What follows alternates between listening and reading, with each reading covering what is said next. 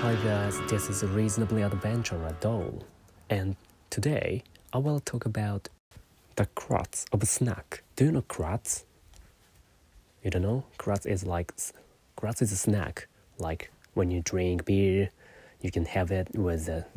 Actually, it's my best snack ever. Cratz is fucking tasty. I think nobody hates it, especially the flavor of pepper bacon. If you have never tried it, I want to try it and just tell me how delicious it is. Let me know it. You know, it's a really amazing taste. Yeah, everybody likes it. I'm sure.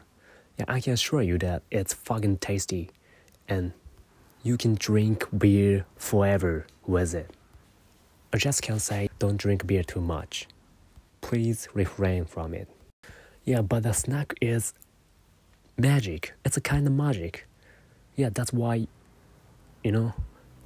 Oh yeah, actually, I can't help you drink beer, so I'm feel I'm feeling guilty now, of course, because I introduced the snack to you, and if you become a um, alcohol addict, I cannot help you.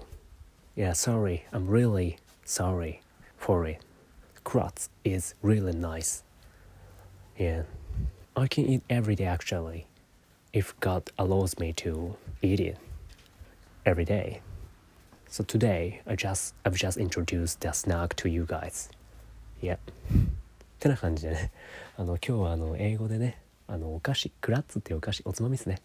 をあの紹介させてもらいました英語ではいえっとこれねあの僕いつかトーフルをね受けようかなと思ってるんで練習としてね英語でなんか話せたらなと思ってあのラジオ使わせてもらってますすいませんはい。